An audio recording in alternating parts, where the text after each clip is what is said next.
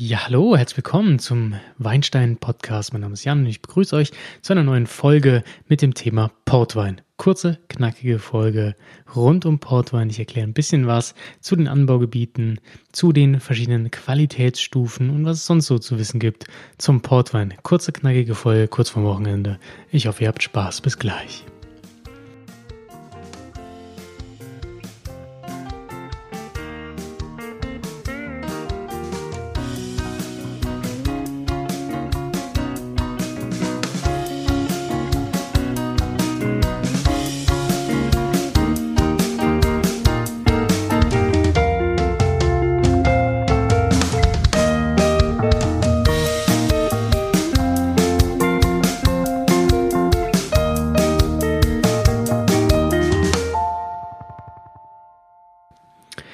Seid ihr große Portweintrinker eigentlich?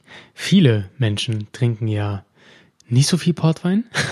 ähm, ist so eine Weinsorte, sage ich mal, die ein bisschen stiefmütterlich behandelt wird. Oft, oft ist sie so in äh, Steak-Restaurants zu Hause, genauso wie der Sherry, ähm, die dann ewig da rumstehen, schlecht gelagert, äh, wenig getrunken und dadurch meistens auch nicht so die allerbeste ähm, Genuss Experience ähm, auf Neudeutsch und somit ähm, ja leider auch nicht so super beliebt. Aber es gibt hervorragende Portweine, gerade in England sehr, sehr beliebt.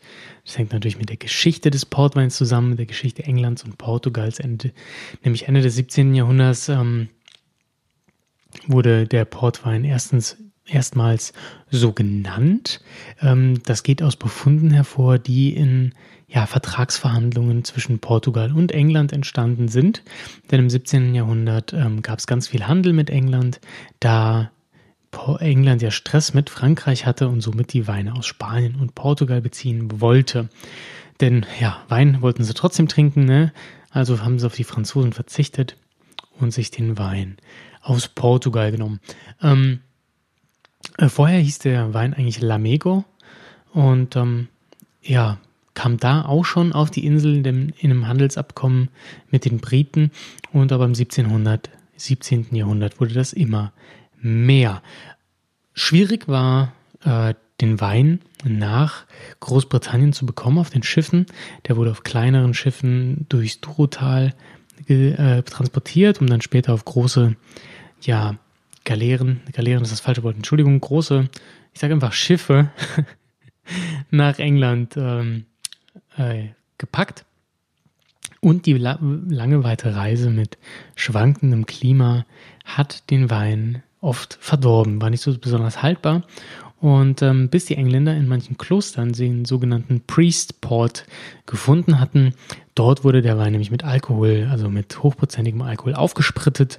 Ähm, und somit wurde der Wein haltbarer und auch heute noch sprittet man den Port. Das macht ihn so besonders. Da kommen wir aber gleich drauf. Das war jetzt nur so ein bisschen was zur Geschichte. Anfang des 18. Jahrhunderts ähm, wurde die Beziehung weiter ausgebaut. Es gab immer, immer mehr Nachfrage nach dem Portwein.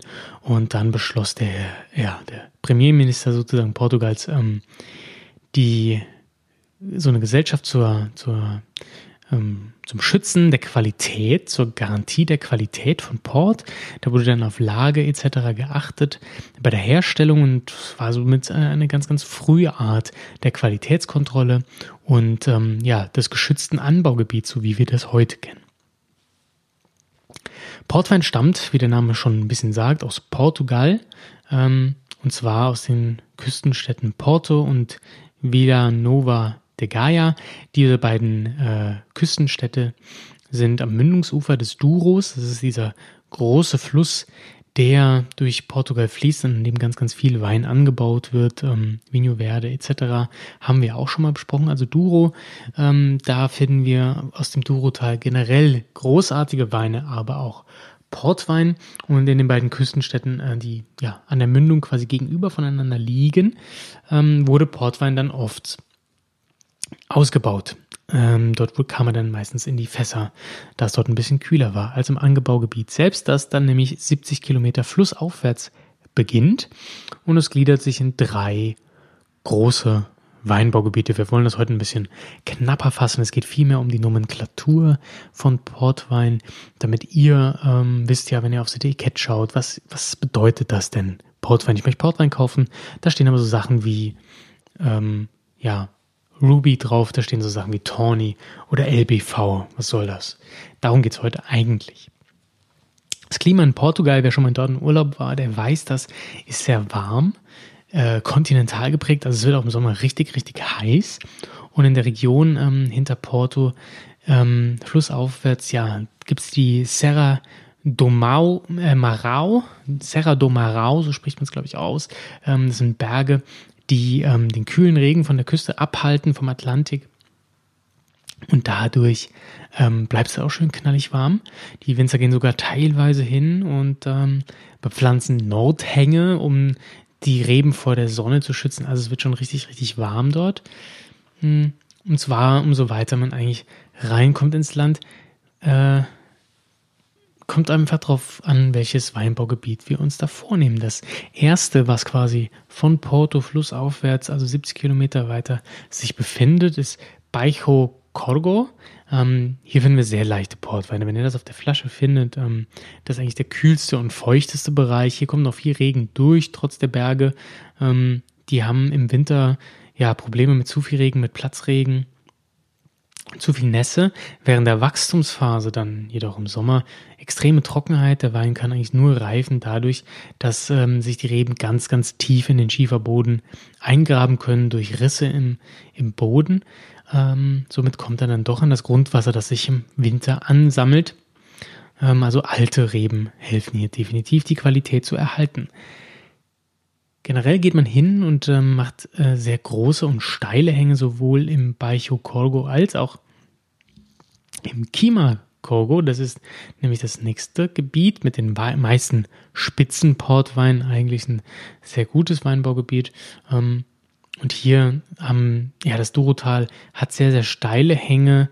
Ähm, ja, manchmal sieht das so ein bisschen aus wie in der Mosel, könnte man sagen, oder vielleicht im Kaiserstuhl, denn auch hier werden terrassiert. Also es gibt Terrassenbau, um Fläche im Berg zu schaffen. Die sogenannten äh, Sokalkos, das sind diese kleinen Terrassen, die sind wirklich sehr schmal und durch Steine gestützt. Ähm, die sind so schmal, dass meistens wenige Reben nur draufpassen. Das sorgt aber dann dafür, dass man keine Maschinen benutzen kann. Ne? Das ist so schmal und eng, dass auch hier per Hand gelesen und geschnitten und gearbeitet werden muss, was das Ganze sehr kostspielig macht. Mittlerweile geht man hin und baut neue Arten der Terrassen. Ähm, die nennt man dann Patamares. Äh, die sind besser für Maschinen, sind breiter. Und ähm, ja, aber auch nicht jeder Weinberg lässt sich einfach mal so umbauen. Das ist nämlich sehr kostspielig. Sowohl diese Steine für die Terrassen in Schuss zu halten, als auch einfach mal eine neue Terrasse da reinzuziehen. Also deswegen auch hier die Weine sind nicht so günstig. Kima Korgo, wie gesagt, die meisten Spitzenweine. Hier ist es nicht mehr ganz so feucht. Das letzte Gebiet, quasi Küst, äh, flussaufwärts, also ins Landesinnere rein, die schließen alle drei direkt aneinander an, ist das Duro Superior. Superior klingt ja schon mal, als wäre das das beste angebaut Gebiet. Und ja, hier gibt es wirklich ähm, Spitzenklasse Weine, hervorragende Portos, äh, Ports. Aber die Anbaudichte ist relativ gering. Das heißt, die Masse an Erzeugnen ist, nicht so groß. Dafür gibt es ja wirklich richtig gute Portweine.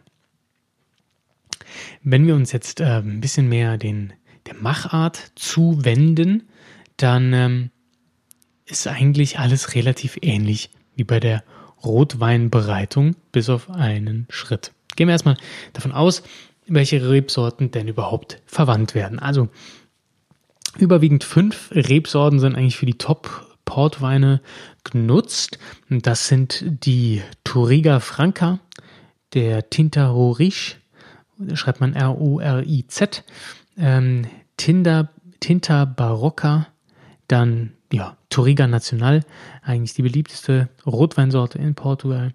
Und Tinto Cao. Immer im Verschnitt, das heißt, hier wird kein Wein rein rebsortig ausgebaut. Ähm, es ist ein sehr komplexer Verschnitt. Jeder Erzeuger hat da natürlich seine geheime Rezeptur, was er wie miteinander verschneidet.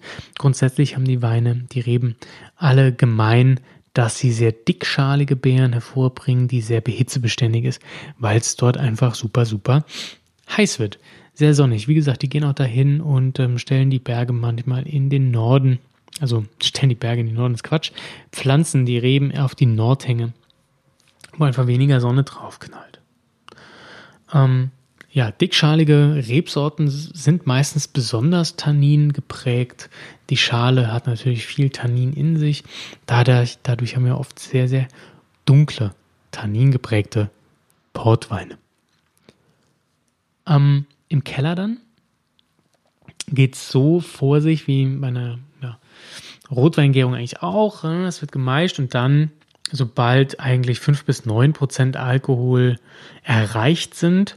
Und das kann auch schon mal schnell gehen, teilweise ähm, nicht länger als 36 Stunden, wird aufgesprittet mit, ja, Weingeist, also mit, mit, mit Brandwein eigentlich, denn, äh, um dann so bis 19 bis 22 Prozent letztendlich für den Wein zu bekommen. Das sorgt einerseits dafür, dass wir ähm, relativ hohe Alkohole im Wein haben, andererseits aber auch dadurch, dafür, dass die Gärung gestoppt wird und die Gärung ist ja dasjenige, was den Zucker in Alkohol umwandelt. Somit bleibt der Wein meist süß. Wir haben eine hohe ähm, Restsüße im Wein. Ähm, ja, das geht alles ziemlich schnell vonstatten und wie ihr wisst, braucht ein Wein, damit er richtig schön Farbe bekommt und schön Tannin bekommt, braucht er einfach eine gewisse Zeit, in der äh, der Alkohol und die Hefen ähm, ja die guten Tannine und die Farbe aus den Schalen raus extrahieren können.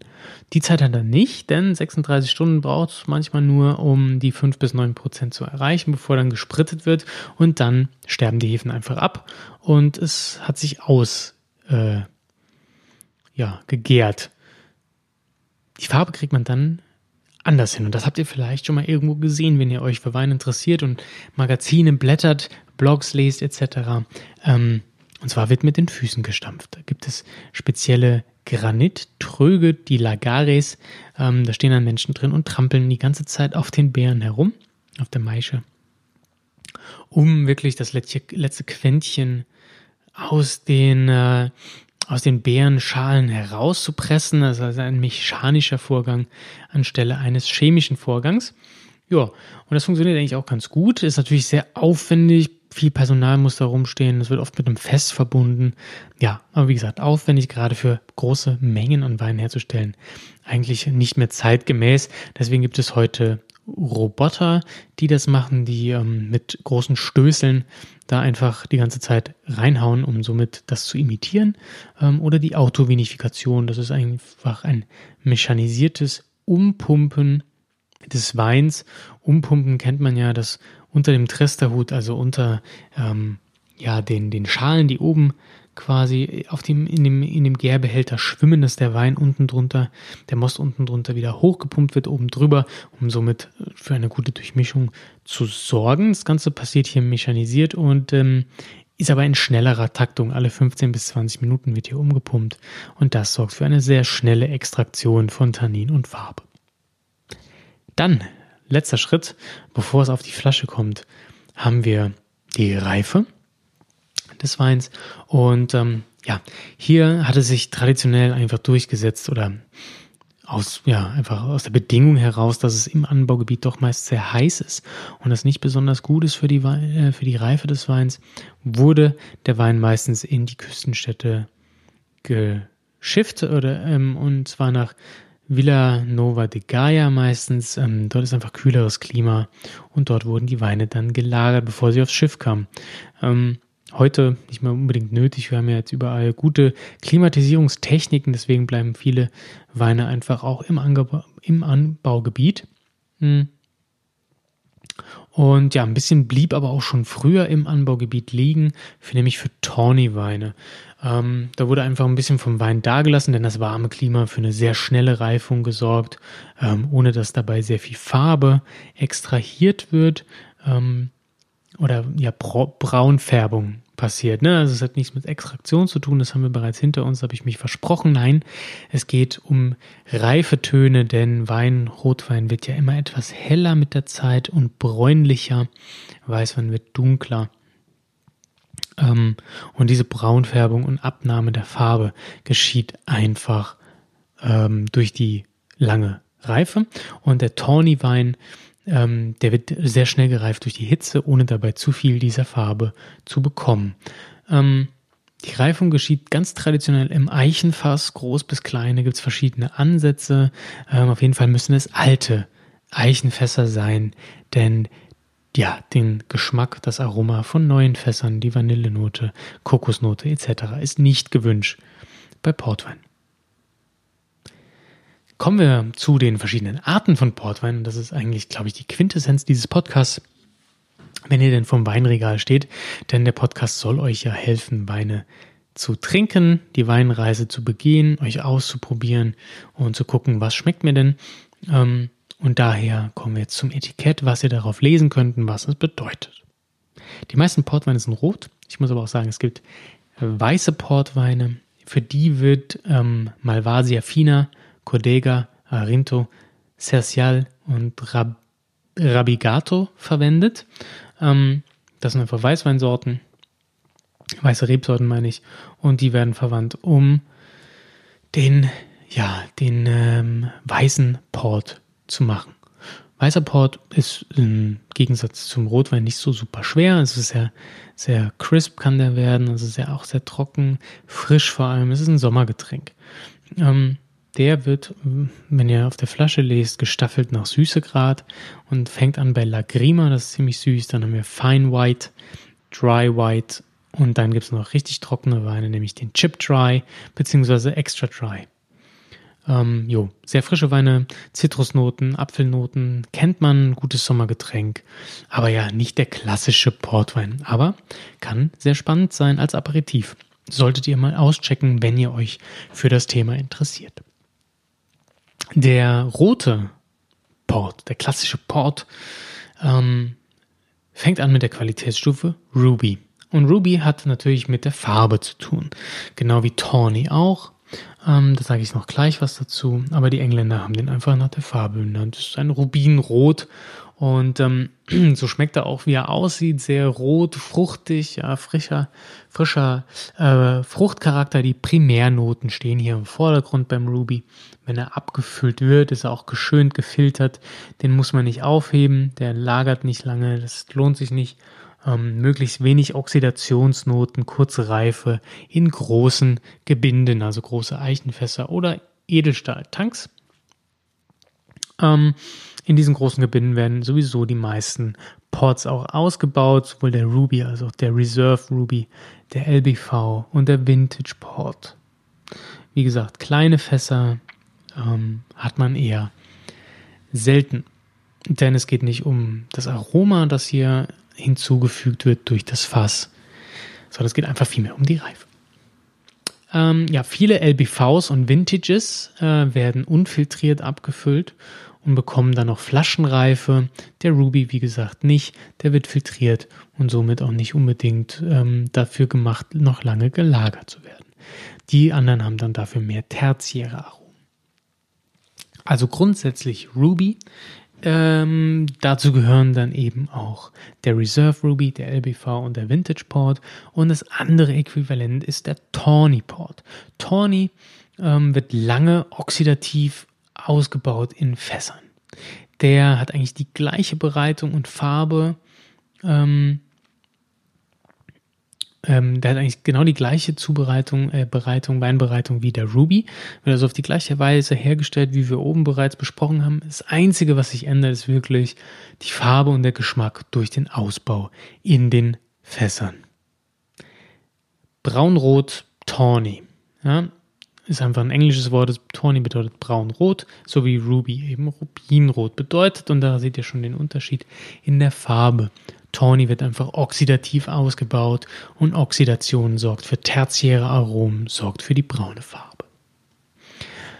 Durch das Alter kommen die Noten von Rosinen, Walnüsse, Schoko, Kaffee etc. in den Wein hinein ähm, und bei der Abfüllung ist der Wein dann meistens voll entwickelt. Ähm, ja, es gibt auch noch den Vintage zum Beispiel beim Ruby. Den, äh, ja, den kann man lagern, lagern, lagern in der Flasche. Der wird nur besser, wie man das eben vom normalen Rotwein auch kennen kann. Beim Tawny ist es so, dass der meist schon sehr lange lagert und wenn er dann auf die Flasche kommt, ist er schon so oxidativ, da wird er nicht mehr viel von Flaschenreife profitieren. Den sollte man dann trinken, denn dann ist er eigentlich super. Der Ruby-Wein mit meistens ein bis drei Jahre ähm, ausgebaut im Fass. Und ähm, der Tawny lustigerweise auch. Was ist also der Unterschied? Ähm, Tawny-Wein, wie gesagt, mehr Wärme, die Fässer sind kleiner. Hier wird einfach nicht auf Ausschluss von Sauerstoff geachtet, wie bei manchen Rubies im Edelstahltank. Nein, hier gibt es kleinere Fässer, hier ist Sauerstoff erwünscht, hier ist das Ganze wärmer. Der muss schnell reifen, der soll schnell oxidativ werden, der soll schnell diese reifen Noten bekommen. So, in der Regel natürlich. Dass er eine hellere Farbe hat, liegt oft daran, dass Whiteport dazugegeben wird. Jo. Also alles ein bisschen komplizierter. Wie gesagt, es gibt Ruby, der ist primär Fruchtcharakter geprägt, schmeckt also nach roten Früchten. Oxidation nicht gewünscht. Lange oxidative Reifung oder oxidative Reifung hat man meist beim Tawny. Da wird darauf geachtet, dass er Tertiäraromen kriegt wie Schokolade etc. Jo, dann haben wir natürlich den Ruby Reserve. Der wird statt drei bis, bis zu drei Jahren muss er mindestens sechs Jahre reifen. Reserve kennt man, wird aufgehoben, muss ein bisschen länger lagern und der muss auch vor einem Verkostungsgremium bestehen. Da wird verkostet, ob er denn die Geschmacksrichtlinien erfüllt. Der LBV, das nennt man einfach, ist der Late Bottled Vintage. Ähm, ist ein Jahrgangswein, der muss vier bis sechs Jahre reifen und normalerweise profitiert er auch nicht von Flaschenreifung, sondern der kommt auch schon aus größeren Fässern, wird geschönt und ist einfach ein gereifterer Jahrgangswein, der sehr gut schmeckt. Für viele ähm, Hersteller ist das auch so ein, ja, ein Prestigewein. Ähm, es gibt auch äh, Jahrgangs- oder es gibt auch Jahreszahlenangaben bei Tawny. Und zwar bei Tawny wird dann draufstehen, wie beim Whisky auch, 10, 20, 30, 40 Jahre alter Tawny. Hier wird dann das Alter des Durchschnittsweins gezählt. Also es ist ja immer ein Verschnitt. Manche sind älter, manche jünger. Der Durchschnitt wird hier gerechnet. Das Abfülljahr muss aber auch draufstehen, weil das Zeug eigentlich frisch getrunken werden sollte. Denn Tawny ist dann irgendwann perfekt, wenn er 40 Jahre lang gereift ist. Da wird eine Flaschenreifung nicht unbedingt empfohlen. Aber zurück zu den Rubies.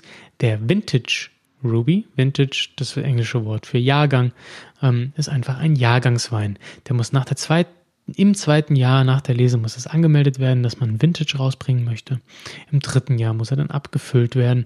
Ungeschönt und unfiltriert kommen die Dinge aus großen Fässern oder Tanks. Ist also eine Ruby-Klassifikation. Vintage heißt dann, es ist ein Jahrgangs Ruby, der kommt dann unfiltriert, ungeschönt aus den Fässern in die Flasche. Und ja, das sorgt dann dafür, dass das Zeug richtig schön reifen kann, wie ein klassischer Rotwein eben auch. Wird meist nur dreimal pro Jahrzehnt gemacht. Die Jahrgänge müssen einfach dafür sehr gut sein. Und ähm, ja, die Winzer unter sich, die Verbände müssen klären, ist dieser, war, dieser Jahrgang denn eines Vintages würdig sind die hochklassigsten Weine, sind die Prestigeweine, sehr konzentriert, sehr tanninreich. Also wenn ihr richtig äh, einen geilen Port trinken wollt, kauft euch einen Vintage. Ähm, die profitieren aber von Flaschenreife. Die dürft ihr euch nicht gleich aufreißen. Es gibt zwar Leute, die machen das, aber die werden erst richtig geil, wenn die lange liegen. Ist meistens auch das Aushängeschild des Erzeugers. Kleiner Zusatz noch. Beim Vintage kann auch manchmal draufstehen Single Quinta. Ähm, das heißt aus einem einzigen Weingut. Es gibt viele Erzeuger, die haben mehrere Güter, mehrere ähm, Weingüter, aus denen sie Reben beziehen. Und ähm, ja, wenn es nicht für ein Vintage reicht, also wenn die ganzen Reben nicht gut genug sind, herausragend genug sind, um auf die Flasche Vintage zu schreiben, dann nehmen sie sich ein Weingut oft und schreiben drauf Single Quinta. Ähm, Ist also auch ein toller Wein.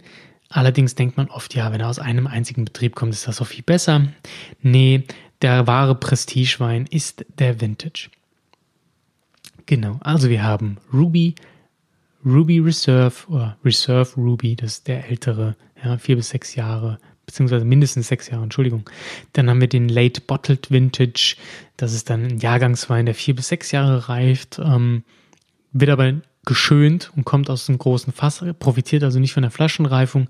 Und dann kommt der Vintage, der auch Jahrgangswein ist, ähm, der dann im dritten Jahr zwar abgefüllt wird, aber unfiltriert und der profitiert von langer Flaschenreife. Das sind die Rubies. Dann gibt es noch die Tawnies. Das sind die Weine, die oxidativ gemacht werden. Tertiäre Aromen sollen die haben, sind braun in der Farbe. Und dann gibt es noch die Tawnies mit Altersangaben des Durchschnittsweins. So, nochmal kurz wiederholt für euch, ähm, damit ihr es auf dem Schirm habt. Das war's auch schon zum Podcast mit dem Thema Portwein. Wart ihr schon mal in Portugal? Habt ihr Port getrunken? Mögt ihr das? Oder seid ihr auch kein Freund davon, weil ihr schlechte Erfahrungen in der Gastro gemacht habt? Ähm, ja, haut mal raus, interessiert mich. Postet gerne mal ein paar Bilder, verlinkt mich doch gerne auf Instagram. At WeinsteinPod. Schreibt mir Kommentare, at WeinsteinPod und Nachrichten. Ich freue mich immer über den Zuspruch von euch, aber auch über Kritik. Lasst es mich wissen. Ähm, wir sind ja hier, um miteinander über Wein zu quatschen und das macht total Spaß und deswegen freue ich mich auf eure Kommentare. Gerne auch bei Facebook folgen, Weinsteinpod, bei Instagram und Facebook beides gleich. Abonniert gerne den äh, Podcast, wenn ihr die Zeit dafür habt. Würde mich freuen und ähm, wir hören uns in zwei Wochen wieder. Bis dahin verfolgt mich auf den sozialen Medien und wir quatschen ein bisschen über Wein. Schönes Wochenende. Bis dahin. Ciao.